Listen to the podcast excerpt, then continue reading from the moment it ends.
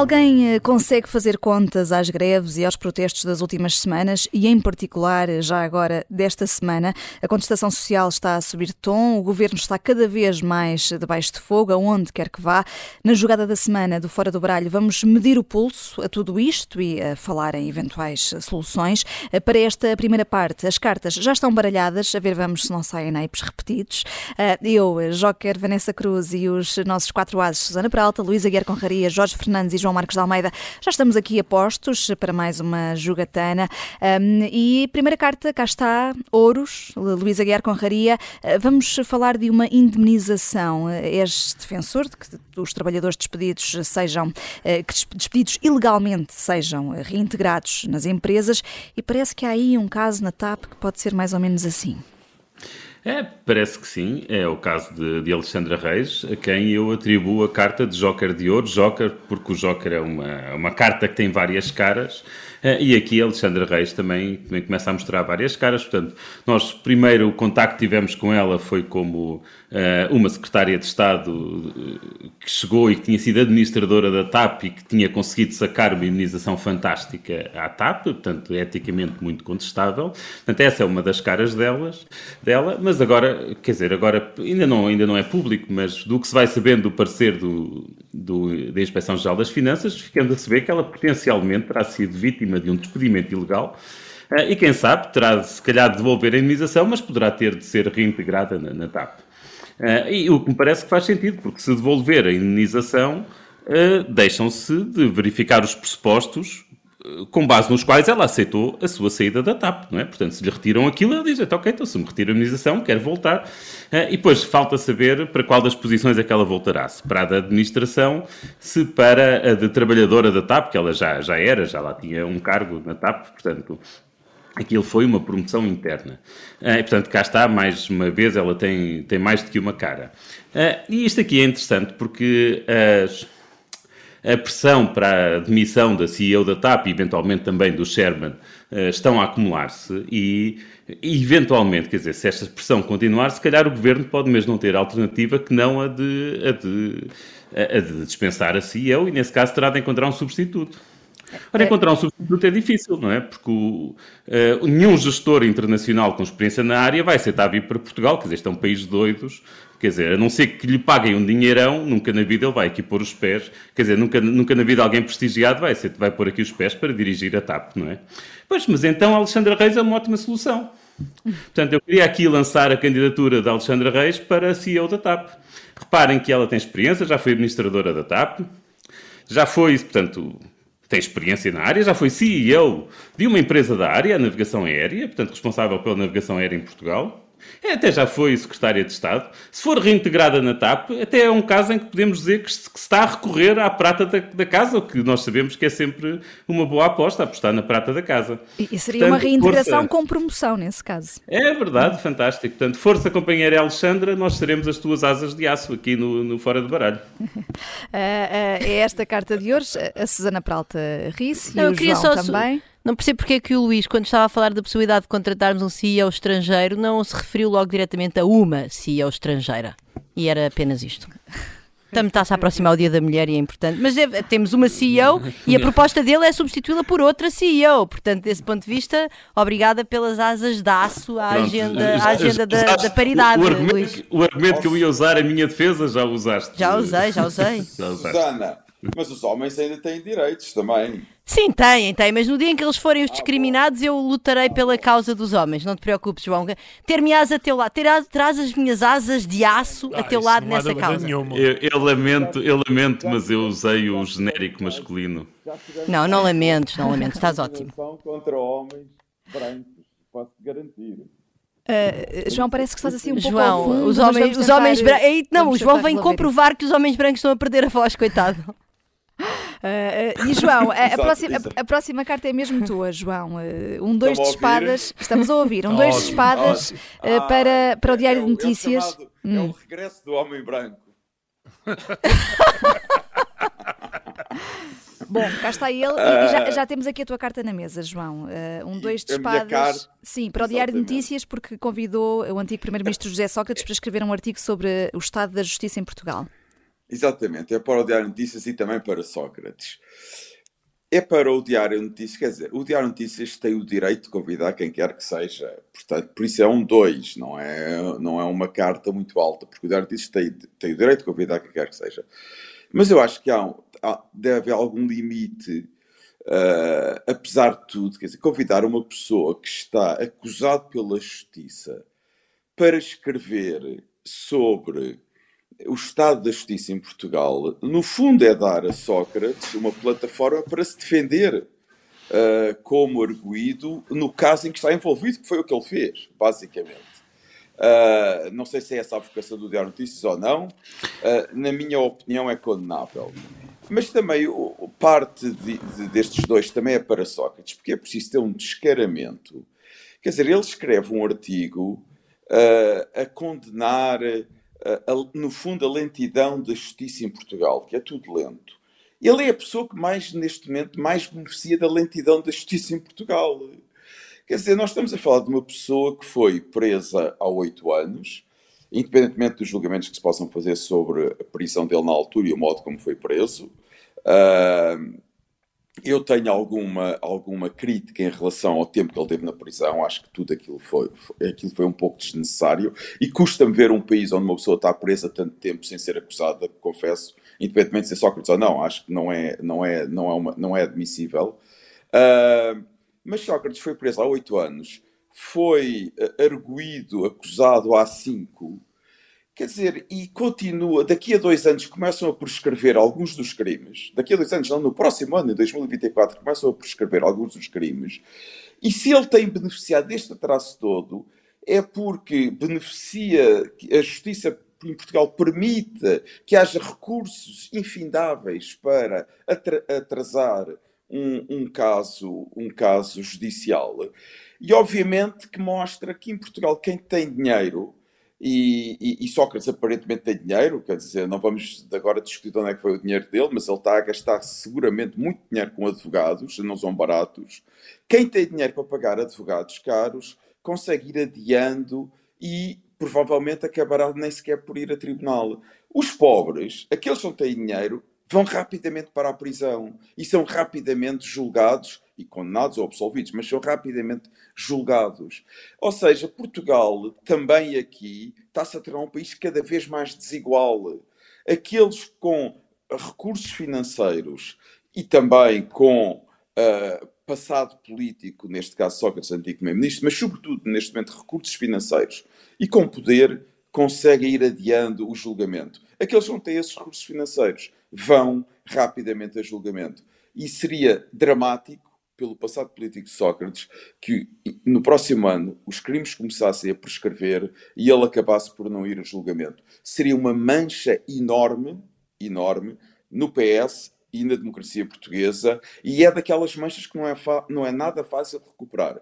Eu estou convencido que vai acontecer isso. Vão prescrever muitos crimes sem que Sócrates vá a julgamento, o que é trágico para a democracia portuguesa. O João Marcos de Almeida aqui a vaticinar eh, o pior nesse caso, no que toca eh, à conclusão eh, deste, deste caso e ao atraso aqui da, da, da Justiça. lá está, afinal, temos mesmo naipes repetidos. Saiu aqui outra carta de espadas, mas, Susana Peralta, nós vamos do 2 para o As, vamos de um extremo ao outro, um As de espadas para a União Europeia por causa da política de, de migrações, ou falta dela. No último fim de semana houve mais um naufrágio ao largo da Itália, cerca de 60 mortos, uh, podem ter sido até mais de 100. Um, eh, o Mediterrâneo acaba por ser aqui um verdadeiro cemitério de, de pessoas que, que estavam à procura de uma vida melhor.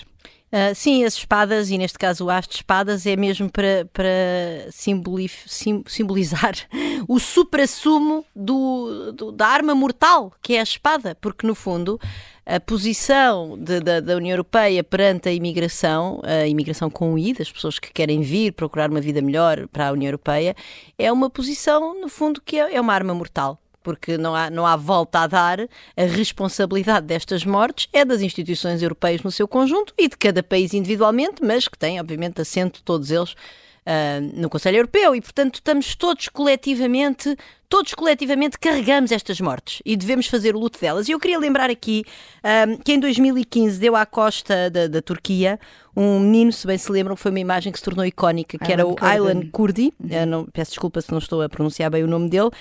Um, o Alan tinha na altura 3 anos e, portanto, ele teria 11, 11, anos, nasceu em 2012. E na altura houve aquela enorme onda de comoção, nunca mais, nas capas dos jornais e não sei o quê, nunca mais. Mas eu devo dizer que já no início de fevereiro morreu uma criança de 4 meses, num, de frio e de sede numa balsa no Mediterrâneo. Morreu junto com a sua mãe e com outra mulher grávida. Portanto, enfim, terá morrido outra, outra vida dentro desta mãe. Não sei que, quantos meses é que a mãe estava grávida, também não me interessa. Uh, qual nunca mais? A União Europeia, no fundo, a União Europeia só se mexe a União Europeia mexeu-se com a pandemia porque estavam a morrer europeus e mexeu-se agora com a guerra porque estão a morrer ucranianos, de quando nós nos sentimos muitíssimo próximos e sentimos também a ameaça do Putin às nossas portas. Agora, é incapaz de se mobilizar quando vê outras, outros mortos. E isto, para mim, é uma demonstração, no, para já, é uma demonstração de que estes princípios da União Europeia se arroga da grande defensora dos direitos humanos e não sei o quê Uh, eu uh, até, até me recordo de, de, das, críticas que, das críticas que ainda há aos Estados Unidos, da política de imigração com o dos Estados Unidos, da, dos centros de retenção de imigrantes na fronteira com o México, enfim, to, toda a retórica que havia em volta de Trump. Eu não vou, obviamente, aqui defender Donald Trump uh, e parece que, enfim, Joe Biden não, não, não terá a fazer muito diferente, também não sei muito, mas o ponto é a União Europeia não é melhor, não é melhor. Nós, eh, nós não temos, eh, também temos já agora campos de refugiados, nós também os colocamos em centros com condições de vida eh, de, de, de verdadeiramente indignas. Aliás, há, há, campos de refugiados, eu recordo com, com uh, barreiras eletrónicas e ondas na, na Grécia, desde logo. Portanto, estamos a falar de, uma, de realmente de um tal contraste entre o discurso oficial dos direitos humanos uh, e, no fundo, desta União Europeia dos valores e depois da maneira como nós tratamos certo tipo de pessoas que é verdadeiramente chocante e, portanto, sem surpresa, obviamente, vão continuar a acontecer estes naufrágios. Portanto, isto vai continuar a acontecer enquanto nós não tivermos uma política de, de, de imigração consequente, desenhada ao nível europeu e que, obviamente, forneça a estas pessoas nos seus países de origem as pistas, os, os, os caminhos administrativos mais ou menos complicados, a informação necessária para eles saberem como é que têm de fazer para chegar até a União Europeia em, em segurança ou ou então dizer-lhes simplesmente, olha, não venham, mas também se pode fazer, isso também pode ser uma política de imigração, não é a minha, não é aquela que eu defendo, uhum. mas pode ser também chegar a esses, a esses, esses locais de origem, uh, de, enfim, da Síria, etc., de outros países onde estas pessoas vêm, da Tunísia, um, e, e, às vezes também vem, já agora da África, e muitas vezes até pela rota do Atlântico, que é muito mais mortífera, morre é menos gente, porque também há menos gente que se mete nessa rota, mas ao largo das Canárias, eh, enfim, com o Oceano Atlântico, é, é são verdadeiros, eh, são, são verdadeiras armadilhas de morte. Uh, e também pode ser chegar a esses países, dizia eu, explicando às pessoas que não venham, não vale a pena. Quer dizer, há campanhas de informação, há maneiras, há, e há melhores práticas e há estudos sobre isto. Como é que a União Europeia continua a conviver com estas mortes que, no fundo, resultam da espada mortal da sua falta de uma política coerente e consistente de imigração. Hum. Uh, temos o uh, primeiro trunfo uh, do Fora de Baralho de hoje, João Marcos de Almeida, aqui a propósito desta política de imigração da União Europeia. Sim, eu, eu compreendo a indignação da Susana, mas discordo muito do que ela disse. primeiro, quer dizer, culpar a União Europeia é demasiado genérico porque aqui a questão é que são os países europeus, não é a União Europeia em si. Ah, há vários países onde se destacam, por exemplo, a Itália e a Grécia, que defendem a mudança do chamado critério, o Acordo de Dublin. O Acordo de Dublin basicamente diz que os países onde chegam os imigrantes são responsáveis por acolhê-los. E, e, os países, e obviamente que há países muito mais postos que outros sobretudo a Itália e a Grécia, os países mais fortes, porque grande parte das rotas de migração vêm pelo Mediterrâneo. E, e, acabam na Itália e na Grécia. Ora, a maior parte dos outros países europeus não querem mudar o protocolo de Dublin, querem pôr todo o peso de receber imigrantes em Itália e na Grécia, em vez de partilhar pela União Europeia. E uma nova política de imigração da União Europeia passa necessariamente pela mudança do protocolo de Dublin. A Comissão Europeia quer fazê-lo. A Itália e a Grécia pedem a maioria dos países europeus é que não então, quer fazer. Mas eu concordo completamente, tens toda a razão. São países europeus, não é a União Europeia. Mas isso é uma falha do. Está é. bem, a União é um clube de países. Não, não, não são governos, são governos específicos de países europeus que negam, que recusam-se reformar uh, e mudar o protocolo de Dublin. Esse seria o primeiro passo para começar a mudar a política de imigração da União Europeia. Mas de resto, depois também há limites. Mas, ó João, isso é, a lógica da União Europeia é sempre essa, ou seja, o Conselho Europeu tem sempre um poder que acaba por dar muito poder individual aos países, portanto, enfim... Não, não, estava... mas, convém, convém, mas convém especificar bem quais são os culpados. Não, isso é verdade, tens razão. não tens haver razão. mudanças na política europeia. Esse é o primeiro passo. Mas mesmo essa mudança, que seria muito importante, não vai travar a questão das rotas ilegais, eh, dos contrabandistas de imigrantes. Claro que a Susana tem razão que se pode dar mais informação nos países de origem, mas devido que mesmo isso seja absolutamente eficaz. E não é fácil uh, controlar este, estas rotas e estes contrabandos. Este, isto é mesmo verdadeiramente contrabando de imigrantes, porque vai exigir, por exemplo, que a Turquia colabore. A Turquia até agora não mostrou qualquer vontade de colaborar com a União Europeia em políticas de imigração, pelo contrário, usa a imigração ilegal como uma arma contra a União Europeia. Depois irei exigir também, verdadeiramente, que houvesse navios europeus a, a patrulhar o Mediterrâneo à procura de, de ilegação de, de contrabandismo de, de, imigrantes. O que é que se faz com essas pessoas que estão a violar a lei? E o que é que se faz com os imigrantes que são vítimas desses contrabandistas? Portanto, esta questão é sempre muito Bom, complicada. E um último ponto, um último ponto que também é importante. Muito rapidamente, João, ainda temos o naipe muito do rápido, Jorge. É que isto junta a, a direita e, e a esquerda e não é só contra os imigrantes do norte da África ou do Médio Oriente. A Finlândia, que tem um governo de esquerda, de centro-esquerda, começou neste momento a construir um muro de, e, nos milhares de quilómetros da fronteira com a Rússia e não é por causa de tanques russos, é porque querem parar com a imigração ilegal que vem da Rússia para a Finlândia. Portanto, o que isto também mostra é que há um, há um problema que vai muito para além das políticas que é um problema que tem a ver com a recepção, de, neste momento, das sociedades europeias aos imigrantes, e é um problema que atravessa todos os países da União Europeia. E eu, a um ponto, concordo com a Susana, é um problema muito complicado e que acho que vai ser muito difícil a União Europeia chegar a uma solução satisfatória. E o Mediterrâneo é cada vez mais um uh, cemitério. Uh, vamos uh, só para o naipe que falta. Jorge Fernandes, é teu, dois de paus, duas cartas. Primeiro, dois de paus para o que se está a passar em Israel e também um valete de ouros para a resistência nas ruas. Rapidamente. Sim, a, guerra, a guerra na Ucrânia tem sugado praticamente toda a atenção mediática e não nos tem permitido dar o devido destaque, não é só em Portugal, em todo lado, há muitas outras coisas importantes que se estão a passar no mundo. Em Israel, o governo de, de Netanyahu, eh, que é o resultado, enfim, nos últimos dois, três anos houve imensa instabilidade política em Israel, com múltiplas eleições, etc. E este governo resultou numa coligação, é uma coligação de partidos falcões, radicais de direita, eh, com políticas extremamente extremamente duras para com a Palestina uh, e que pretendem, na prática, implementar definitivamente um Estado étnico e aumentar o regime da apartheid, em que de facto já, já, já existe em Israel. Coisa que eu lamento imenso porque sou, uh, sempre fui historicamente um, um, defensor de Israel e acho que o caminho que o país está a levar não é de todo o caminho mais avisado.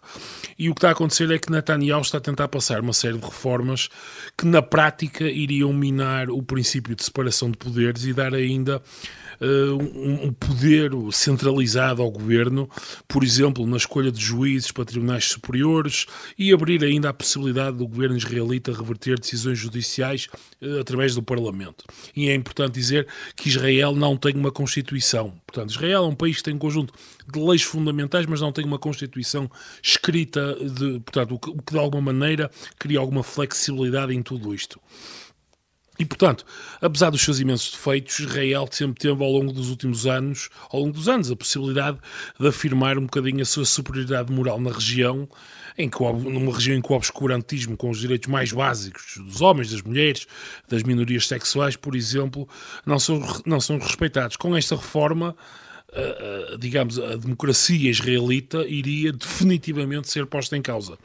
Felizmente, uhum. e aqui entram os meus ouros, a rua está fortemente mobilizada e provavelmente estamos a assistir aos protestos mais vigorosos da história de Israel, porque os liberais de Israel realmente estão em força a tentar, de alguma maneira, parar toda esta loucura. E daí esta, estes teus ouros, uh, estas cartas mistas. Jorge, onde é que andarão as copas no Fora do Baralho? Hoje não houve tempo nem espaço para elogios e na segunda parte também pode ser difícil. Vamos falar da contestação social que está ao rubro. Até já.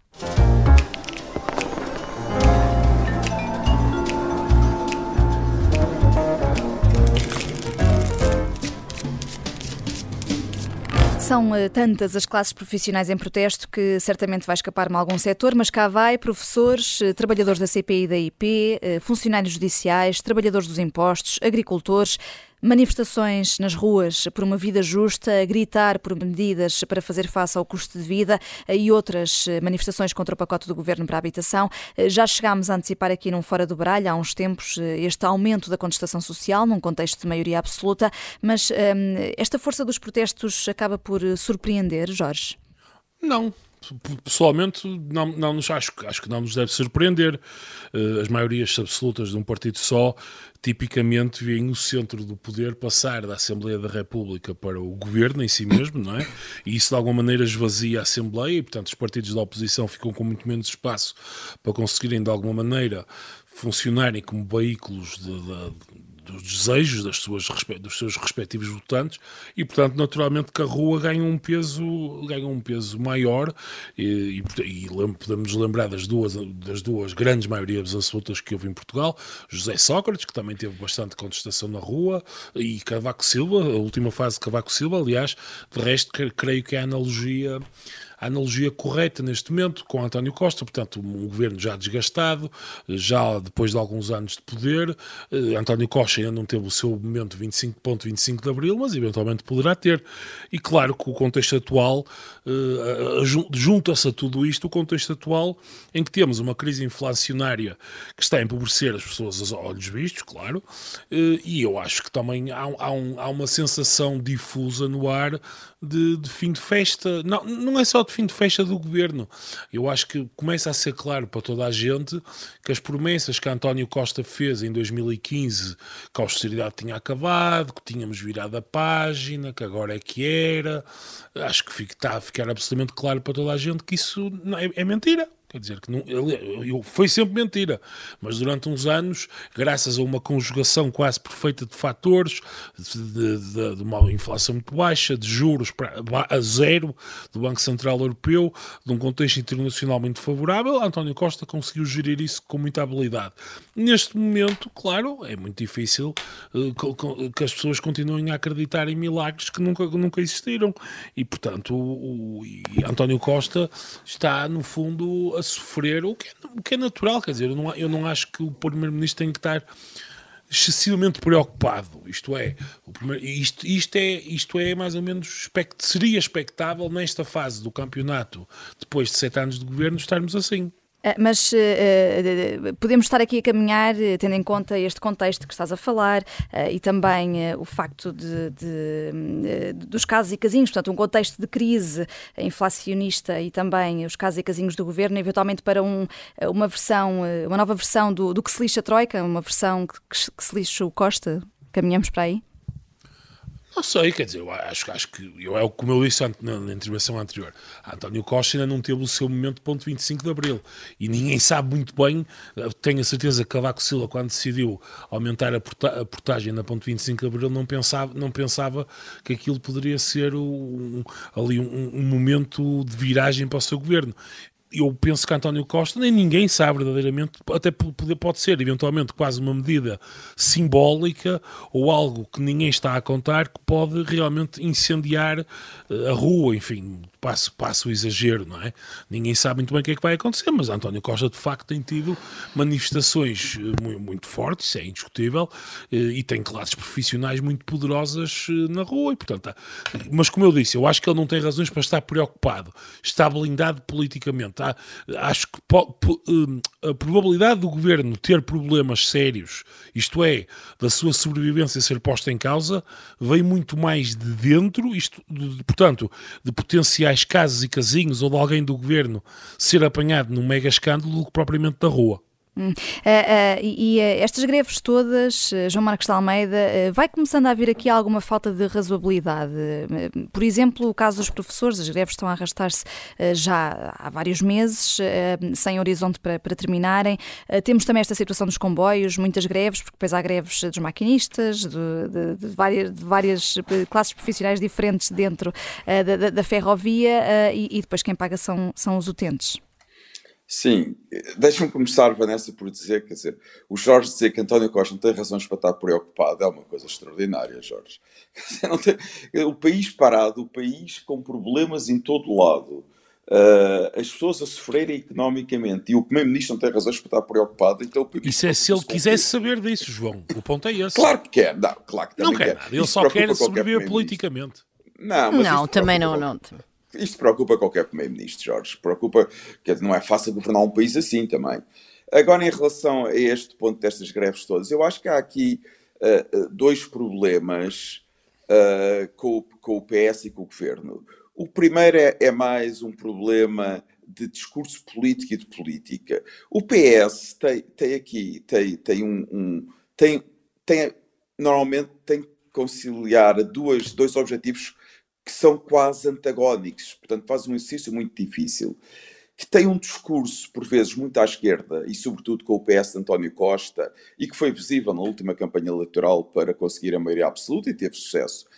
Um discurso muito à esquerda, mas por outro lado tem que governar para agradar à União Europeia porque António Costa e Portugal e o governo precisam dos fundos europeus, não podem desagradar a União Europeia, têm que procurar respeitar as regras orçamentais, financeiras da União Europeia. Ora, é muito difícil fazer um discurso com promessas que depois não são concretizáveis, aumentando expectativas para um eleitorado muito à esquerda e, por outro lado, querer cumprir as regras da União Europeia. E o resultado dessa, desse exercício muito complicado e muito difícil é falta de investimento nos serviços públicos. Não há falta de não, não tem havido investimento nos serviços públicos. E é por isso que estamos a pagar o estado em que estamos. Não há investimento no, na saúde, nos hospitais públicos, não há investimento nas escolas públicas, na educação, não há investimento nos transportes públicos, não há investimento. Quer dizer, o governo, e é assim que o governo procura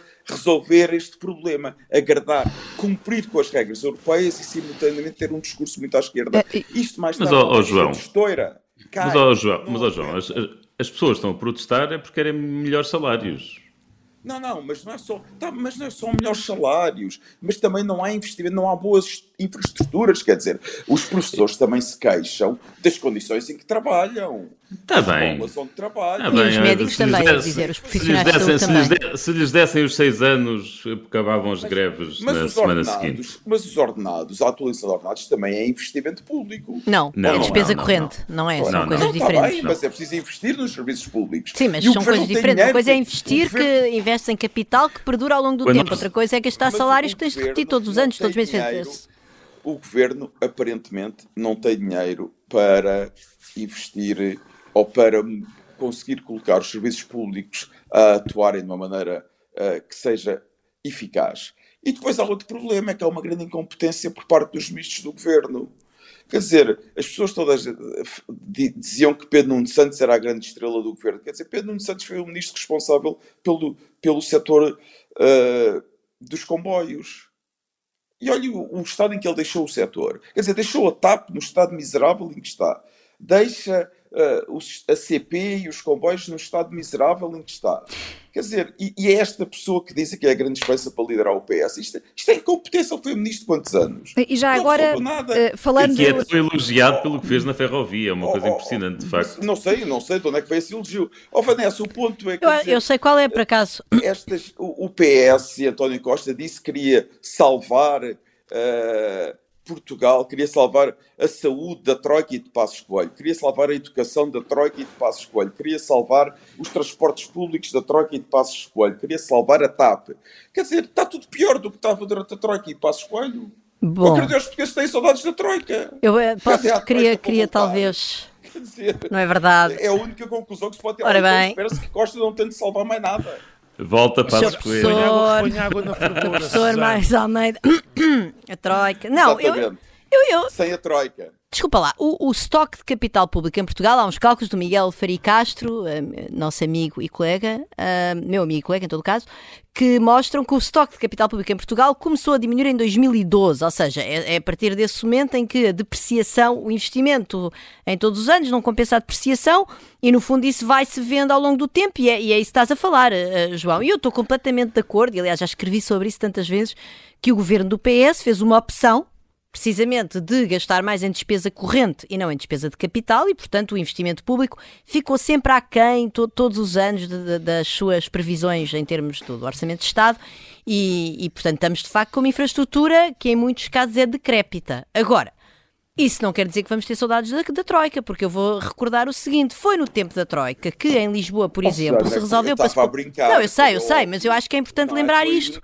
Não, Agora, eu sei, eu sei que está. É, este governo não está a conseguir melhorar. Não, de maneira nenhuma. Não, não, o, o então, ponto, é esse o ponto só, mais nada. Não, o ponto que eu acho que é importante refazer em relação ao que o João fez é que Costa chegou e disse: nós, a Troika foi uma, quase uma opção política e nós escolhemos não ele, seguir por esse caminho. E, e ele escolheu. E não é, e não é Epá, ele escolheu por outro caminho, só foi o caminho de aumentar a despesa corrente, que a Troika aliás, efetivamente também não. não e esse gráfico do, do Miguel Faria Castro mostra claramente que António Costa manteve a trajetória dos Sim. anos da Troika. Poupou dinheiro pelo investimento. Isso, é, isso, isso parece-me evidente. Agora, atenção que, por exemplo, foi no tempo da Troika que, para se poupar dinheiro em Lisboa, uh, se diminuiu a frequência dos comboios no metro e, e da, da, dos veículos e também o número de carruagens. E tu, hoje em dia, a mim acontece-me imensas vezes eu descer uh, na estação de metro, a minha estação de metro é o Terreiro do Passo, portanto é um terminal fluvial, um terminal, não é um terminal rodoviário, mas digamos é uma pool de, de autocarros a chegar ali ao centro da cidade, descer para apanhar o metro em horas normais de, de, de, durante a semana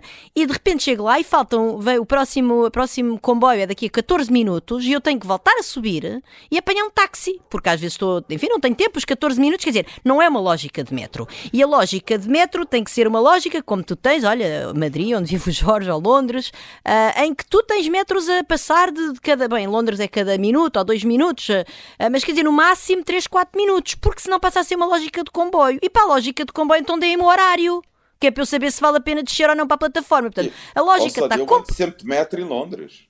Não, claro que andas, é porque em Londres tu chegas à plataforma e passado um minuto tens um veículo para subir.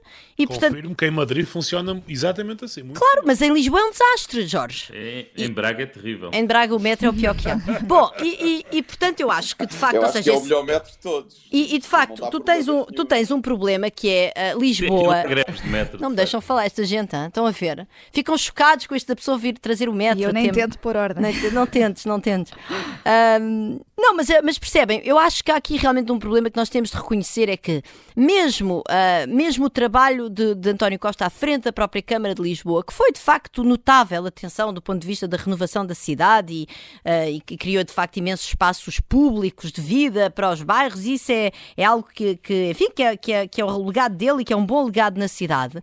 Mas a verdade é que uh, a esta distância nós também podemos constatar que não houve uma construção do ponto de vista das infraestruturas mais caras e uma infraestrutura cara é de facto furar túneis nas cidades para andar transportes públicos subterrâneos. Epá, mas para... a sério que vocês acham que as contestações que estamos a discutir, a discutir é por causa das infraestruturas? Não, não. As, as, as, as contestações são por causa do. o que estamos a discutir são as greves não. todas cá por aí fora. Não, mas eu estava a pegar na questão da troika do Jorge. É, não, claro que não são. É por causa das greves. Não, mas, ó, ó, ó, ó, Luís, são no, também no seguinte. Não, Há, há, há, a questão das greves propriamente ditas, essas são reivindicações salariais e de condições de trabalho, e isso parece-me indiscutível. Mas depois há o impacto que a greve tem, por exemplo, na vida das pessoas, que também tem a ver com a total falta de, de, de, de alternativas de transporte. Porque se tu tivesses, ou seja, tu no próprio centro da cidade, eu estou a falar de Lisboa, imagino que a área metropolitana de Lisboa, do Porto não seja uh, diferente disto, se há greve do metro, as pessoas têm autocarro, vão a pé, enfim, há maneiras de tu, uh, de tu te deslocares na cidade em que não estás dependente de apenas um meio de transporte. O problema das pessoas que estão na linha de, na linha de Cascais, na linha de Sintra, na linha da Azambuja, é que estão sujeitas ao monopólio da CP. E quando a CP, quando os trabalhadores da CP fazem greves, uh, longe de mim, enfim, questionar o direito deles a fazer greve, as pessoas ficam completamente agarradas. As pessoas não têm maneira de ir trabalhar, muitas pessoas não têm. Eu ontem estava a dar aula aulas e os meus alunos e as minhas alunas não tinham maneira de chegar à, à sala de aula, não tinham, e portanto, porque de facto não há alternativa, quer dizer, e isto mostra que é uma área metropolitana que se desenvolveu Epá, que perdeu o comboio, e acho que até a analogia é, é apropriada, epá, perdeu o comboio do século XXI, lamento. E o Jorge, aliás, escreveu sobre isso esta semana no Observador, quando falou do plano da, da Assunção Cristas de abrir uh, uh, 20 estações de metro em Lisboa, mas eh, nós precisamos, precisávamos ter tido uma visão assim. E eu queria só dizer mais uma coisa rapidamente. Quando agora em Inglaterra se abriu a Elizabeth Line, que foi uma expansão da rede ferroviária e do metro, houve a diminuição do tempo de transporte de algum, obviamente das, das das, das, localidades, as localizações na, na, cidade, na área metropolitana, servidas pela Elizabeth Line, foram, foram brutais. Muitas delas diminuíram, por exemplo, para metade.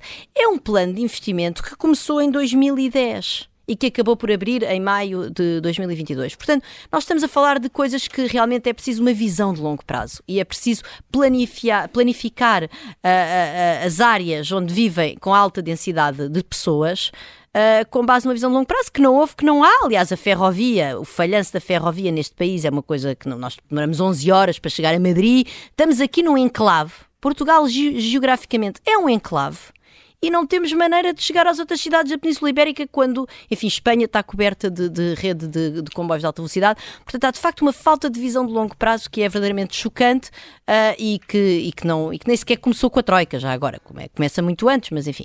E pronto, e Luís, e claro que obviamente eu não estou a dizer que as pessoas estão a contestar por causa disto, mas eu acho que esta deterioração do investimento e esta falta de visão de longo prazo, em primeiro lugar, nos coloca numa situação em que não vamos resolver nos próximos anos e, em segundo lugar, explica uh, o número de incómodos que isto causa às pessoas e, nomeadamente, aquilo que aconteceu agora na linha de Sintra com as pessoas a sentirem-se mal, eh, completamente enlatadas num comboio e ainda bem que não davam 30 graus. Felizmente. Não acontece só em dias de greve. E não acontece só em dias de greve. E não acontece só em dias de greve porque nós temos de reconhecer que a nossa área metropolitana tem uma infraestrutura que é decrépita.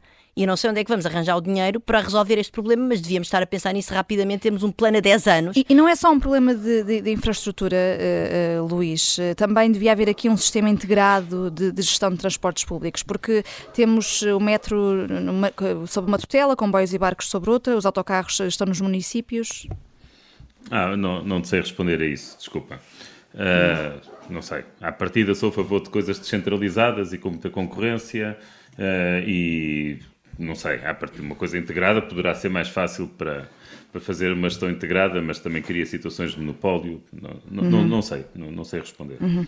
Mas, mas, em relação mas, aqui à contestação social, estavas a tocar nesse ponto de que achas que isto tem que ver tudo com, com salários e que se dessem os, os seis anos aos professores de tempo de serviço, uh, por exemplo, uh, nessa classe seja, social, uh, tudo acalmava. O problema de Portugal neste momento é que, é que nós não crescemos há, há 20 anos e, e em algum momento isto, isto, isto estoura. Uh, e, e, e, esta, este empurrão da inflação deste, de, do ano passado e deste ano está, está, está a aumentar verdadeiramente a pressão. Mas eu, eu queria responder, se não te importas, a uma pergunta anterior que tu fizeste, tinha a ver com a questão das greves uhum. e se havia um abuso do direito à greve. Sim.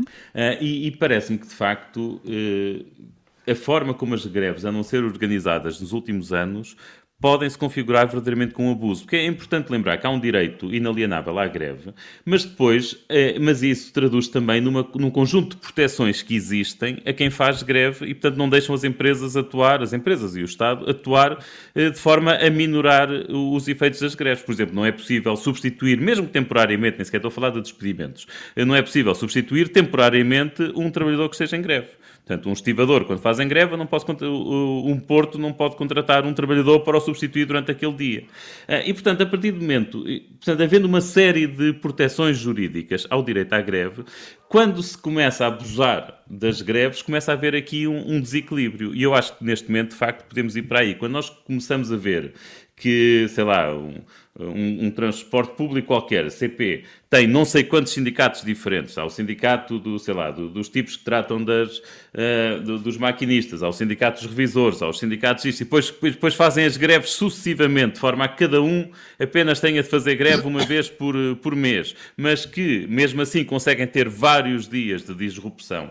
Ou quando temos aquelas estratégias dos sindicatos professores, em que basta fazer uma greve de, de uma hora para conseguir, que já foi declarado ilegal, mas pronto, mas essa estratégia foi usada, uh, em que se fazia greve de uma hora e, e, e consegue-se com isso lixar, lixar. um dia Sim, as consequências ou, para os utentes ou para os alunos acabam não, por ser eh, diárias. Sim, ou, é? seja, uhum. como se, ou seja, o que é que se sabe? Neste momento os, os, sindicatos estão a encontrar esquemas de maximizar os efeitos em que tornam uma greve de 10% eh, numa greve de 100%. Eh, o caso, por exemplo, a FEMPROF avaliou, eh, ameaçou agora com as, com as greves às avaliações. Isso é mais um exemplo. Em cada conselho de turma em, em que há nove professores, basta um faltar para já não haver reunião. E, portanto, uma greve em que apenas há uma adesão de 10% das pessoas traduz-se numa greve de 100%. Portanto, se isto, este, estes instrumentos eram usados no passado, mas eram usados no passado de vez em quando.